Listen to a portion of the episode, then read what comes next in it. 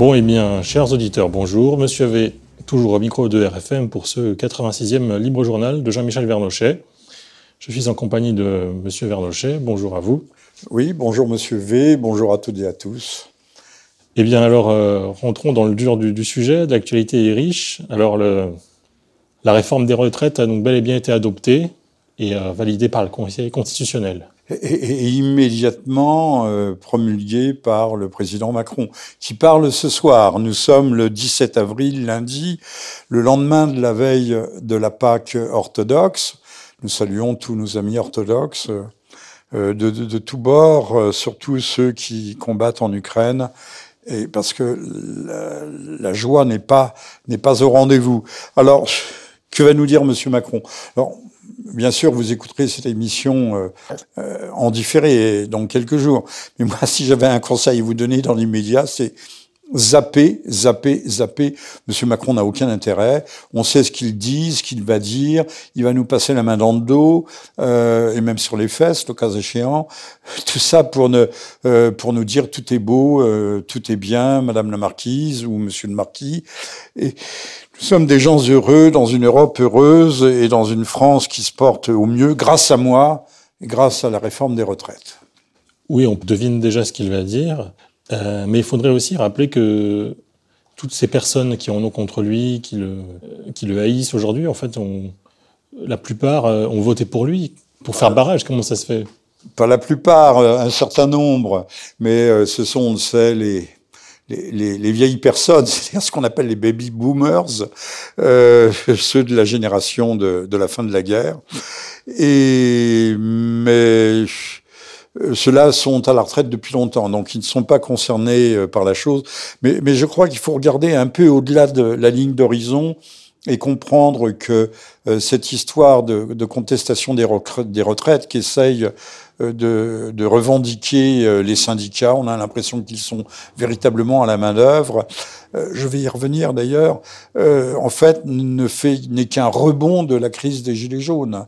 C'est la France d'en bas, la France périphérique, la France des laissés pour compte qui aujourd'hui euh, est revenu à la charge et a cristallisé, fait cristalliser, c'est un, une notion, un concept stendhalien de je vous recommande la lecture de Stendhal, de, à cristalliser euh, sa, tout son ressentiment, sa frustration, et même, on peut le dire aussi, euh, une forme de haine à l'égard de M. Macron sur cette question des, des retraites, parce que nous avons été largement menés en bateau. Alors, juste un mot sur les syndicats. Je pense que les syndicats, M. Martinez a dégagé de la tête de la CGT, mais M. Martinez, lors des deux dernières élections présidentielles, appelait à voter Macron. Il faudrait peut-être quand même le, le rappeler. Hein. Il n'y a, pas que les baby boomers. Et, ces gens-là, en, en, en prenant fait et cause contre la réforme du passage de 62 à 64, en, euh, en fait, défendaient aussi euh leur, euh, leur précaré, euh, leur le, leur champ de, euh, oui, leur, leur chasse gardée, même, on va dire que sont les, les retraites, euh, les, les, régimes spéciaux. EDF, SNCF, RATP, etc., qui sont des gens euh, véritablement, euh, véritablement euh, bénis des dieux, si l'on peut dire, en tout cas heureux, heureux comme Dieu dans la France euh, socialiste, post-mitterrandienne. Ça a commencé à 40 ans, mais j'espère que ça va s'achever bientôt, parce que ne, ne nous leurrons pas. Monsieur Macron n'est pas un homme de droite, il n'est pas conservateur, c'est un, un ultra-libéral, mais ultra-libéral socialiste, c'est la même chose. C'est un libéral, un so social-libéral démocrate. Droite libérale. Euh... Ah oui, ça, pour être libéral, il l'est. On viendra sur Monsieur Macron. Et si je peux me permettre une question naïve, euh, pourquoi le, sujet des retraites fait autant de, crée autant de tensions en France euh, Oui, surtout qu'il y a, il y, a 20, euh, il y a 20 ans ou 25 ans, je ne sais pas, euh, on était à 65 ans. Hein. Il y a eu déjà une crise des retraites assez dure avec grève générale dans les années 50, quand il était question de faire passer la, la retraite, les retraites de 65 à 67 ans. Ce qui est le sujet actuellement en Italie. La moitié de l'Europe, enfin je n'ai pas les, la liste en tête, euh, oscille entre 65 et 67, à commencer par les véritables euh, démocraties euh, sociales ou social-démocrates, que sont par exemple les, la Suède, le Danemark et, compagnie. Si je dis une bêtise, vous me pardonnerez, parce que, euh, encore une fois, je ne suis pas une encyclopédie sur pattes. Euh, donc, les, non, le, les, Français euh, ont un ressentiment profond qui, encore une fois, je reviens sur ce terme, c'est cristallisé. Le Stendhal parlait de cela à propos du, euh, du, du, sentiment amoureux. Il avait, c'était une, la, on, tout le monde connaît la réaction chimique de la catalyse. Hein, on prend un, un catalyseur et, euh, par exemple, euh, les, les, les, cristaux qui sont en suspension ou les substances chimiques en suspension vont se précipiter au sens vrai du terme, au sens chimique du terme, sur, sur une électrode, par exemple. Euh, voilà, Monsieur Macron est un catalyseur. Ce pourquoi, d'ailleurs, euh, il n'est pas dit, euh, il y croit, euh, qu'il terminera son, son, mandat. Bien sûr, il se dit, je les ai eus. il est content, il jubile. Ça y est, c'est fait, c'est passé. Le Conseil constitutionnel, mais dire qu'il y a des gens qui attendaient quelque chose du Conseil constitutionnel, mais il faut en regarder la composition. Enfin, s'ils n'ont pas compris que la démocratie est confisquée de A à Z, je dis bien de A à Z. Euh, ils n'ont rien compris. Euh, toutes les, non seulement toutes les institutions sont verrouillées, mais tous les mécanismes sont faits en sorte pour retirer, retirer au peuple sa capacité de, de s'exprimer. Euh, alors là-dessus, il y a une chose à dire. Déjà, en France, euh, ce qu'on appelle le mandat impératif n'existe pas. C'est-à-dire, vous pouvez pas aller voir le candidat député en lui disant euh, êtes-vous d'accord sur tel ou tel cahier des charges parlementaire? Non, il se fait élire avec un chèque en blanc et il en fait à sa tête. C'est-à-dire qu'il est, il fait de il a une délégation de pouvoir et une délégation sans limite. Donc, il peut faire toutes les promesses qu'il veut, hein, les promesses n'engagent que ceux qui les écoutent, toutes les promesses du monde possibles et imaginables, et à l'arrivée, euh, faire exactement le contraire. Et c'est ce qui se passe. Et mais ça, ça, donc, ce n'est pas la démocratie. Mais euh, Dites-moi où est la démocratie. En tout cas, la démocratie, elle s'est certainement terminée. Un, certain, euh, c'était un lundi, euh, euh, il y a 15 jours, quand le 49, le coup près du 49-3 est, est, tombé et a fait passer la loi. ça sert à rien qu'il y ait des débats pendant six mois au Parlement, enfin, ou la navette parlementaire entre le Sénat et la Chambre. Si à l'arrivée, il y a quelqu'un qui tranche, Madame Borne, mais enfin, elle, est aussi, elle sera retranchée à un moment ou un autre. C'est un fusible et les fusibles, par destination, sont faits pour sauter. Donc, c'était joué à l'avance. C'est pourquoi le brave peuple, le populo, le peuple sympa, demande le RIC, le référendum d'initiative citoyenne en pensant qu'il faut revenir à la démocratie directe. Et la démocratie directe, c'est la façon, c'est le référendum. Euh, certains appelleront ça le, plébiscite, euh, qui avait institué euh, De Gaulle, je crois que c'était en 62, pour l'élection, l'élection présidentielle. Mais personne ne veut du RIC. Alors j'entendais des, des, des, gens quand même relativement compétents euh, euh sur euh, euh sur CNews euh, ou une petite Eugénie Bastier qui confondait RIP et RIC. Là, si on est reparti, il va nous dire ce soir, j'accepte le, le, RIP. Mais le RIP, c'est un truc imbitable, ça dure six mois, un an, et à l'arrivée, ce que ne dit aucun de ces journalistes, moi je vous le dis, Hein, à l'arrivée, même si vous avez eu les 4 millions de, ou 4 millions 500 000 signatures, si vous avez eu les 200 ou 300 députés qui est signé, euh, tout est en ordre, tout est ficelé. Eh bien, le pouvoir a la capacité de, d'un classement vertical, c'est-à-dire d'envoyer ça à la poubelle, de ne pas en tenir compte. C'est à la pure convenance, à la pure discrétion du gouvernement de savoir si euh, on met le RIP en œuvre dès lors qu'il est passé, qu'il a suivi cette espèce de course d'obstacles infernale, c'est un parcours du combattant, et, et, donc euh, comme ça, M. Macron se donne un an, un an et demi, euh, voire deux ans de, de respiration, pendant qu'on va faire tirer la langue à tous ces braves gens en croyant qu'il y a une solution dans le RIP, référendum d'initiative partagée, hein, et non pas dans le RIC, eh bien, euh, bien euh, du, de l'eau coulera sous les ponts. Euh, euh Souvenons-nous que ce RIC, pour l'appel, on peut retrouver mes vidéos sur la toile. J'avais été porte-parole du RIC pour le RIC en 2009, lors des, élections, des élections européennes. ça n'avait évidemment rien donné. Le, le, les pouvoirs en place dit démocratique, et vous avez bien raison, Monsieur Vier, d'avoir souligné euh, le fait que la démocratie était un peu absente. Euh, elle répondait aux abonnés, aux abonnés euh, qui ont décroché depuis longtemps, le, se méfie du référendum. Il déteste le référendum.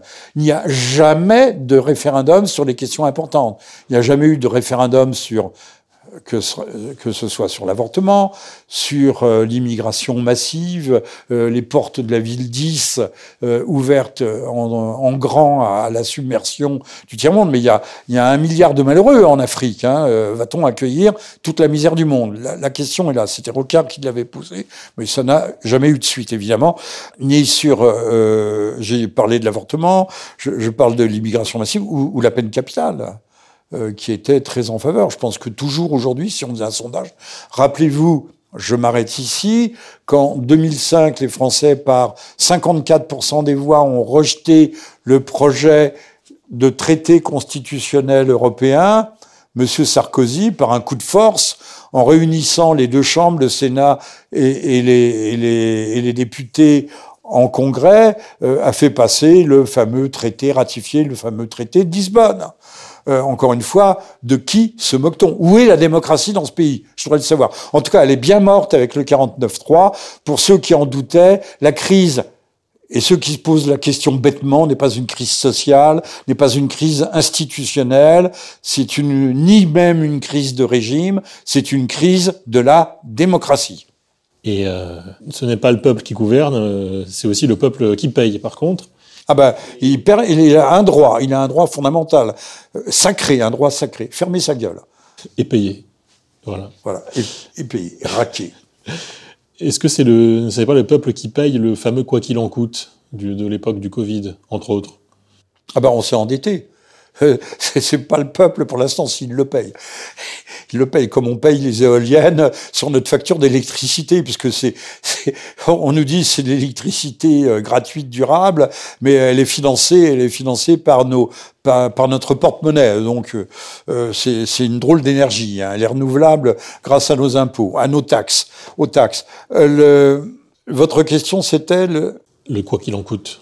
Mais ce sont nos petits, nos enfants et nos petits enfants qui vont payer la dette. On est à, à 3 000 milliards d'endettement public. Ne parlons pas de la dette privée. On doit arriver à 10 000 milliards. Euh, ce sont des dettes qu'on qu ne peut pas éponger. Euh, les États-Unis, ils sont à 30 000 milliards et plus. Euh, donc le, système est en crise. Donc le système a peut-être bien certains qui sont à la Cité de Londres, à, Wall Street, à Chicago, ou qui ont euh, euh, leur petit compte en banque dans le Delaware, euh, ou aux îles anglo-normandes, euh, ou à la Cité de Londres même, euh, on peut-être aurait envie d'un grand recette qui s'appellerait la, guerre, qui s'appellerait une vraie guerre. Or là, on est en train, elle, chauffe, elle chauffe, elle chauffe. On va en parler, mais elle chauffe. En attendant la guerre, euh, pour l'instant, le peuple subit surtout la, la, grève, les grèves qui ont été à répétition ces dernières semaines, euh, notamment euh, une grève des éboueurs, euh, que tout le monde a bien senti passer. Oui, mais les rats sont vachement contents. la mascotte de Madame Hidalgo. D'aucuns disent que les JO de 2024 seront boycottés ou n'auront pas lieu bah, ça serait peut-être souhaitable, parce que ça va encore nous endetter. Hein. Et puis, euh, alors bien sûr, euh, on prévoit euh, la réouverture de Notre-Dame. On nous montre, alors on nous, on nous balade, on nous balade avec les maîtres charpentiers, les compagnons charpentiers. On a fait venir des, compétences. Plus personne ne savait manier l'âche hein, pour écarrir les, pour écarrir les poutres. On en a fait venir d'Europe de, l'Est où là-bas, ils sont encore un peu arriérés, un peu sous-développés.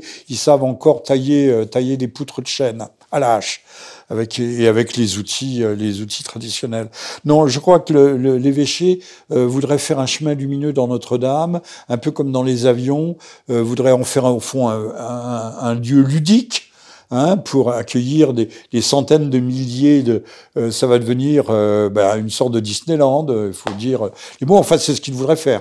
Je vous signale qu'il y a une pétition qui circule. Je ne saurais trop vous encourager à signer cette pétition pour garder à Notre-Dame le caractère de lieu de recueillement, de lieu justement où, il y a une certaine sacralité, où il restait, euh, où on respirait encore euh, l'ère euh, des, anciens temps, qui étaient des temps de foi. Hein, euh, nous aussi, de foi et, aussi d'espérance à travers toutes les vicissitudes. Les armées ennemies pouvaient déferler, mais on pouvait toujours se relever. Aujourd'hui, je ne sais pas si on se relèvera de ce que nous supportons et subissons. Donc, le, sort de Notre-Dame n'est pas joué. C'est pas parce qu'on fait une très belle charpente et qu'on nous montre à la télévision les, encore une fois, les maîtres charpentiers à l'œuvre, les grues qui, hissent des poutres géantes. Euh, il va falloir, il faut voir ce qui se passe au sol. Et la façon dont euh, euh on va euh, inviter des artistes contemporains pour décorer et notamment ceux qui ont euh, qui savent se défouler dans le domaine euh, de l'érotisme subversif et, et, le wokisme entre autres. Euh, je vous signale que euh, le Conseil euh, d'État a retoqué une demande de faire retirer un tableau, un tableau qui est exposé au musée de la ville de Paris, donc musée de Madame Hidalgo, donc au palais de Tokyo, et qui représente un adulte qui se fait tailler une pipe par un gamin, mais on considère que c'est de l'art, que c'est de l'art. Ça, c'est de l'art. Hein. Ça, c'est du véritable art. C'est pas choquant, euh, alors que euh, il n'y a pas d'interdiction. Évidemment, euh, libre accès à tous, euh, à tous les mineurs. Mais maintenant, euh, ce même type de, pratique euh, s'enseigne dans les écoles, puisqu'il y a eu, euh, on a vu passer euh, une infirmière en l'absence de l'enseignant. Alors je pense que l'infirmière faisait là, expliquait que les petits garçons peuvent utiliser les fesses des petites filles, que les petites filles peuvent tailler des pipes justement aux petits garçons pour leur faire plaisir. C'est ce que l'on enseigne. On n'enseigne pas à lire et à écrire. Non, ni à compter ni même un peu d'histoire. Moi, je, pensais qu'on était, on était dans le mouvement MeToo euh, et qu'il fallait au contraire euh, ne pas toucher sa voisine. Euh. Ben, les, deux sont compatibles. tout cela nous vient des États-Unis. Les États-Unis, c'est le pays du puritanisme. Mais le puritanisme cohabite au sens ancien cohabite, cohabite très bien avec la pornographie, avec euh, euh, l'obscénité, euh, à croire que c'est l'autre face. Je rappelle que Las Vegas, capitale du jeu et de l'argent, a été fondée par des Mormons. Par des Mormons. Voilà, vous trouvez ça dans un. Euh, il faut le voir en version originale surtout, avec les sous-titres parce que les, traductions ne traduisent pas en général. Euh, de, le film de Scorsese, Scorsese, euh, qui, catholique d'origine et qui a fait ce film euh, très intéressant qui s'appelle Casino. Voilà pour ceux qui aiment se distraire.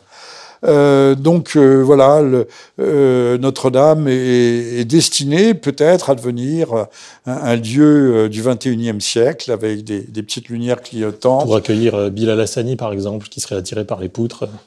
Ben, écoutez, ce que vous dites n'est pas n'est pas absurde, puisque Bilal Hassani devait donner un, concert dans une, dans une église, je ne sais plus où, et qu'au dernier moment, quand même, il y a eu une levée de bouclier. On a trouvé que, euh, aussi sympathique et, et transgenré que soit Bilal Hassani, il n'avait peut-être pas sa place dans un lieu de culte. Parce que euh, on, a, on a une Sonia Mabrouk, très très très très gentille, euh, qui nous fait euh, toute une tartine sur le sacré, mais de quel sacré parle-t-elle? Ça, il s'agirait. Enfin, si, moi je le sais, mais le, son sacré n'est pas le nôtre. vous remarquerez qu'on a dévasté, mais littéralement dévasté à Angers une église. des statues en pierre, pas en plâtre, ont été littéralement massacrées. C'est pas une, c'est une dizaine. si on avait fait ça dans un cimetière comme à Carpentras, on aurait eu la France entière qui aurait déferlé dans les rues. Hein, mais comme c'est une église, et toutes les semaines, et maintenant c'est le bulldozer aussi, puisque euh, j'ai vu que Madame euh, Farouk, euh, non je sais pas comment elle s'appelle, Abdelmalek, la, la, ministre de la Culture, la bien nommée, va débloquer 700 millions 630 euh, pour le, cinéma. Pour faire des, films, notamment, qui font euh, 2, 3, 4 000, 5 000 entrées. Euh, les films où les, euh, on voit de pauvres immigrants qui, à Calais, il y a une gentille blonde qui demande à un immigrant un peu basané, lui dit, mais il faut combien? Et l'autre lui dit 2, 3, 4 000 euros pour traverser la Manche. Bon, bah écoutez, je suis désolé, avez-vous 2, 3, 4 000 euros pour traverser la Manche? Moi, pas. mais eux, ils les trouvent, je sais pas comment ils font. Et ce sont des, des films euh, hautement subventionné, fortement subventionné par l'État français, qui n'a pas d'argent pour nos églises, et maintenant nos églises passent au bulldozer. Et oui, et qui a de l'argent pour la, pour la guerre aussi, mais ça nous, nous y reviendrons. Euh, on peut continuer dans ces, ces chroniques du wokisme avec euh, nous avons le film Les Trois Mousquetaires aussi. Oh ben c'est plutôt amusant. Enfin, il paraît que le film est plutôt réussi. Je ne l'ai pas vu, je n'irai pas le voir et je ne suis pas le seul. Euh, pas pour les raisons qui sont invoquées. Donc Portos est, est bisexuel. C'est une maladie de vouloir foutre de la sexualité partout. Et alors, il y en a même qui posent des gens bien intentionnés qui disent, mais au fond, les quatre mousquetaires, ils sont très proches les uns des autres, ils s'aiment beaucoup. Ces imbéciles, d'ailleurs, n'ont pas lu l'un des, des, promoteurs de la fameuse French Theory qui a euh, relancé ou lancé le, le aux États-Unis, euh, à savoir euh, Michel Foucault, qui expliquait que l'homosexualité commence à se répandre le jour où l'amitié disparaît. Euh, je suis né dans un monde et je j'ai voyagé dans des pays où les hommes avaient des amis mais l'amitié au sens fort, comme euh, dans une famille. Euh, chez nous, si on regarde bien la littérature du 19e siècle, il y a l'ami de la famille qui vient dîner, même parfois, alors, il couchait aussi avec madame, mais ça, c'est dans les comédies de boulevard. Euh, mais les hommes avaient des amis, et des amis... Euh, lisez, il y a une vieille saga euh, finnoise, euh, norvégienne, enfin norroise, on va dire norroise, qui s'appelle la saga des alliés. Les, les hommes s'alliaient entre eux et avaient des amitiés extrêmement fortes, qui étaient euh, basées sur l'affection. Mais on aime ses enfants, on couche pas avec eux, normalement. Euh, on aime ses amis, on a de une très forte affection pour ses amis, mais euh, ce sentiment d'amitié a disparu. Il s'est dilué, il a, il a, il est parti. Alors, c'est forcément devenu ambigu maintenant. Oui, oui, tout devient ambigu. Ah ben, vous caressez la tête d'un gamin, la mère va vous regarder. Pourtant, les, les, les, les vieux messieurs aimaient beaucoup les petits enfants, mais pas pour de mauvaises raisons. C'est parce que les vieillards aiment les enfants. Les enfants y retrouvent leurs petits-enfants. Euh, c'est un cycle naturel de la vie. Les, les, vieillards sont protecteurs des enfants. Alors, il y a un côté western qui, paraît-il, là aussi est assez réussi. Mais alors, le, on voit des, des, des, visages un peu... Euh, un peu taillés au couteau, en tout cas euh, pas taillés par le rasoir, qui sont un peu barbus, mais c'est ils confondent, c'est un anachronisme avec la mode actuelle. Les hommes se rasaient euh, on se rasait non seulement avec des rasoirs métalliques, des coupes-choux, mais les hommes étaient quand même très élégants, même s'ils étaient pauvres. Euh, on, note que les, vêtements des, nobles de campagne étaient souvent élimés, étaient très propres, même à la cour, à la cour des rois. Il y avait des, on ne changeait pas, euh, on n'avait pas des vêtements neufs en permanence, sauf les très grands. Et euh, on se rasait à la chandelle. Donc on était toujours bien rasé. C'est-à-dire qu'on mouillait, on avait un linge humide, on mouillait la peau avec la barbe et on passait la chandelle qui brûlait les poils. Donc c'est un anachronisme, comme de voir les femmes qui n'ont plus euh, une coiffe sur la tête, qui ont les cheveux, les, cheveux nus. C'est un anachronisme courant qu'on voit dans tous les films, puisqu'il faut, euh, on, veut, on transposer les, au fond les, les, trois mousquetaires, à la fois dans l'univers du western et l'univers contemporain euh, des, films d'action. Encore une fois, il paraît que c'est réussi, mais ça sera sans moi. Et dans la longue liste des anachronismes, nous avons notre maître Gims national qui nous a fait une petite saillie. oui, il est mignon. Il a quand même, il a, il a plus euh, d'auditeurs que moi. Hein. lui, il en a 3 millions et plus. Alors, il nous a dit qu'en fait, les pyramides, il y avait de l'or. Oui, oui, pourquoi pas. Euh, au sommet, on appelle ça le pyramidion. Mais lui, j'ai vu qu'il représentait des pyramides qui sont un peu crénelées. En fait, il, il doit pas savoir que les pyramides étaient lisses, elles étaient uniformément blanches, mais qu'au fil des, siècles, euh, la, la, couverture extérieure a été retirée pour être réutilisée dans la construction des villes, des villages et autres. Et c'est pas nouveau. Ça a commencé il y a, il y a 40 ou un demi-siècle presque aux États-Unis avec Black Athena, alors, euh, il est vrai qu'il y a eu pendant euh, un peu moins d'un siècle, je crois que c'était entre le 8e et le 9e, ou le 9e et le 10e, euh, les royaumes de couches étaient descendus, étaient descendus, c'est-à-dire les couchites, qui étaient des, Nubiens, étaient devenus pharaons. C'est une période. Il suffit de regarder, il y avait un documentaire intéressant sur un papyrus euh, médical. Euh, on voit les scribes. Ben, les scribes n'ont pas des têtes d'Africains. Hein. Ils sont, euh, ils ont la, la peau un peu, un peu rôti par le soleil, mais, mais pas plus. Donc il nous a dit qu'au fond, euh, selon le truc, le titre Black Athena de, de ce livre américain, euh, montre qu'en fait les, les, les, Égyptiens étaient descendus jusqu'à Athènes et que toute la culture grecque, Athènes, hellénique était une culture africaine. Et c'est vrai, euh, on ne va pas euh, quand même tirer à boulet rouge sur Monsieur Guim. Euh, ça fait des décennies et des décennies que des gens comme Coppens du Muséum d'histoire naturelle, mais toute une école fait descendre toute l'humanité européenne euh, de l'homo, euh, d'abord de l'homo erectus, Homo erectus, ça veut pas dire, c'est pas du wokisme, ça veut dire qu'il est debout. Puis de l'Homo sapiens, qui serait arrivé par Israël, par le Proche-Orient, il n'y avait pas d'Israël à l'époque, hein, euh, ni de Palestine, euh, serait arrivé par là, euh, et euh, en fait aurait ensemencé toute l'Europe.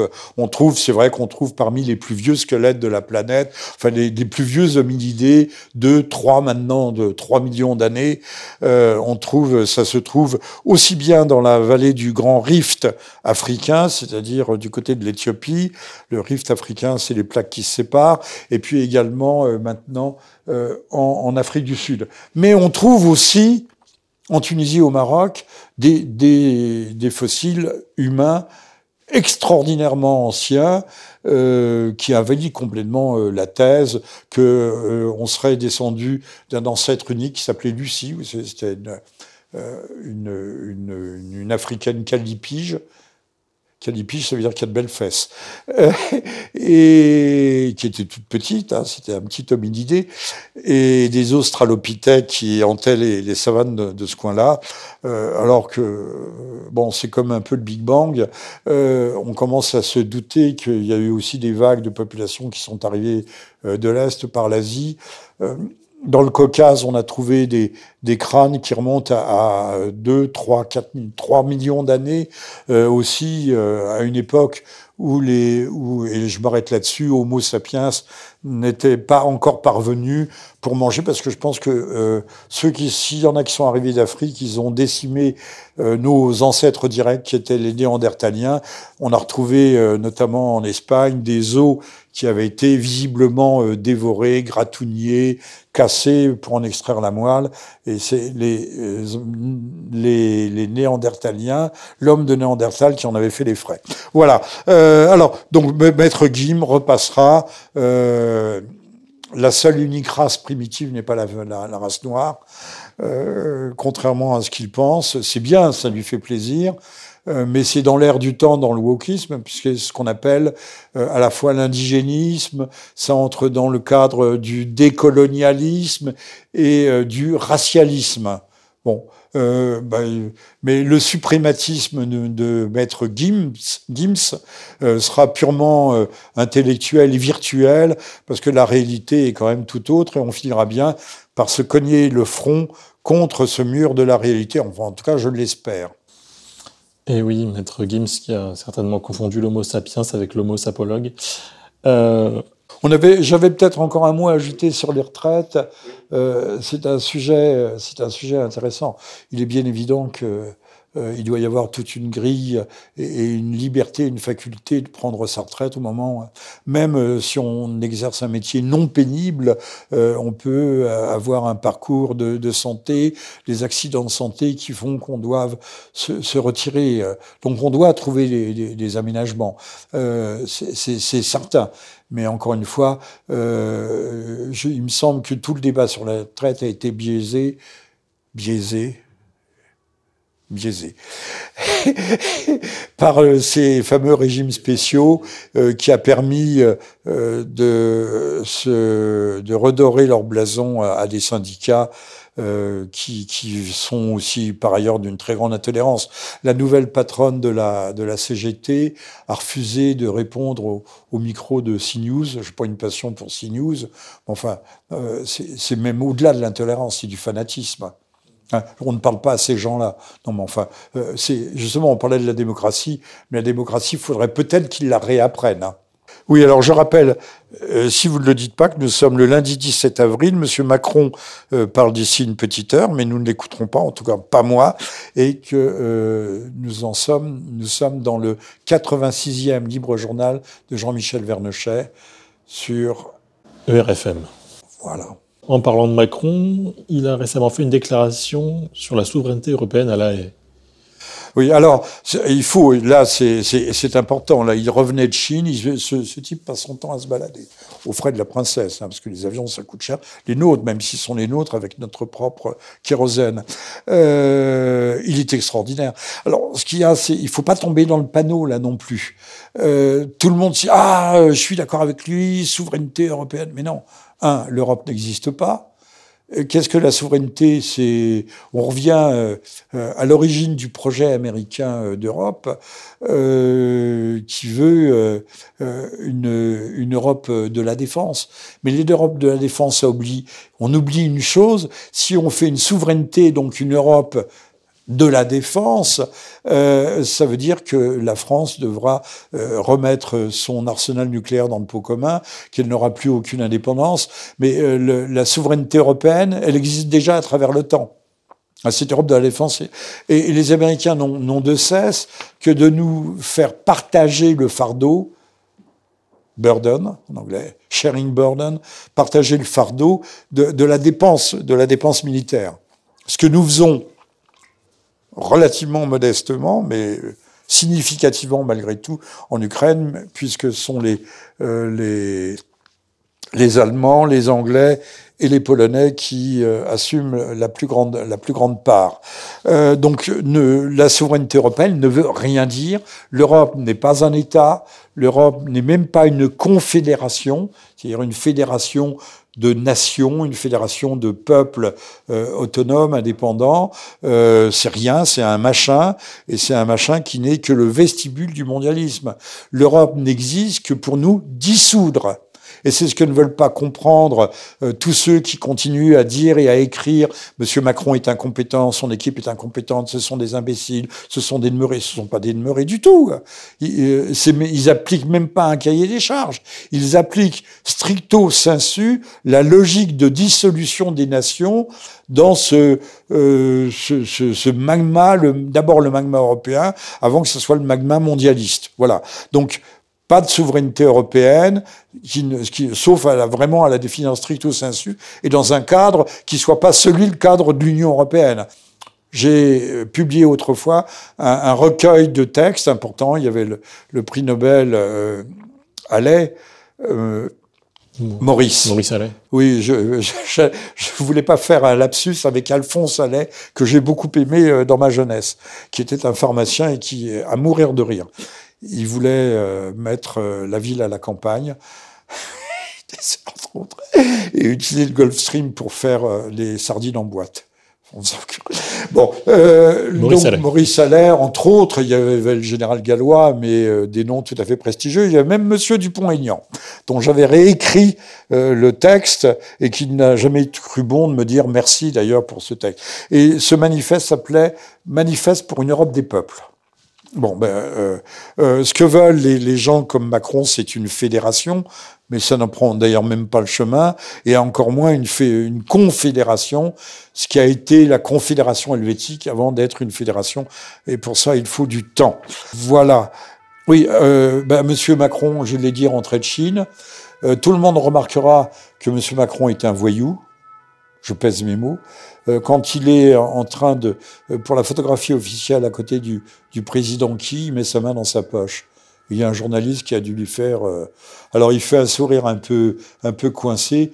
Mais enfin, il y a, seul un, un, petit mec, un mecton, met sa main dans sa poche quand on est à côté d'un des grands empereurs du monde. Parce que Monsieur Qui est un grand empereur. C'est un empereur moderne, mais c'en est un quand même. Lui, au moins, représente quelque chose, même si la population de la Chine est vieillissante. Euh, ce qui veut dire que Monsieur Qi n'a pas beaucoup de temps pour récupérer, pour récupérer Taïwan. Voilà. Eh bien, justement, il fallait parler de Formose Taïwan. Aujourd'hui ou hier, il y avait, jour, hier, jour de la Pâque orthodoxe, ou avant-hier, il y avait le ministre, pour la première fois, le ministre de la Défense chinoise qui était à Moscou. Les Russes, j'allais dire les Soviétiques, les Russes ont lancé une très grande inspection euh, de leur flotte du Pacifique, et c'est pas une mince petite flotte, hein, c'est une vraie flotte, et qui est en fait quasiment en état de préalerte. Donc euh, ça sent le roussi. Euh, de ce côté-là. Euh, ça sent le roussi, euh, d'autant que les, les, événements entre l'Ukraine et Taïwan, les, les, éléments sont très, les, les situations sont, sont, sont liées. Il y a des, des proximités qu'on ne peut pas ignorer. Euh, notez que euh, Monsieur Ski, qui a fait des grands sourires chinois, qui a reçu pour, il n'y a pas de cérémonie, de cérémonie du thé, mais pour un thé euh, au petit gâteau, euh, Monsieur Macron borde un joli bassin. Je ne sais pas s'il y avait des, des carpes dedans. Euh, le lendemain du départ de Monsieur Macron, lançait des opérations d'encerclement naval de Taïwan qui, qui étaient tout à fait extraordinaires. Enfin, c'est des gesticulations. Je pense que les, les, les, Chinois veulent tout sauf détruire Taïwan, puisque c'est Taïwan qui euh, produit les, les semi-producteurs dont toute la planète a besoin. Aussi bien la Silicon Valley, l'Europe, tout le monde. Euh, donc il ne s'agit pas de euh, gesticulons, gesticulons, et, et euh, sachons aussi que par centaines de milliers, voire pas millions, les Chinois vont se rendent à Taïwan chaque année et réciproquement les Taïwanais vont sur le territoire euh, continental. Euh, voilà. Euh, donc je me prononcerai pas. Euh, je, à la limite, c'est un faux problème. Le, les liens économiques, techniques technologies qui lient Taïwan au continent sont tellement forts que euh, la réunification de ce point de vue-là, l'unification euh, est, est, déjà euh, est déjà opérée. Si ce n'était la volonté des États-Unis euh, de rajouter, de mettre un peu d'huile sur le feu. Vous pensez que Taïwan pourrait être une nouvelle Ukraine Non, parce que le, les combats devraient s'arrêter assez rapidement. Je, je, ne pense pas, mais il peut y avoir des tensions, que ce soit avec la Corée du Sud ou avec le Japon. maintenant il peut y avoir un embrasement, euh, un embrasement ou avec les Philippines, un embrasement euh, régional. Euh, des conflits, je ne sais pas quelle forme ça peut prendre.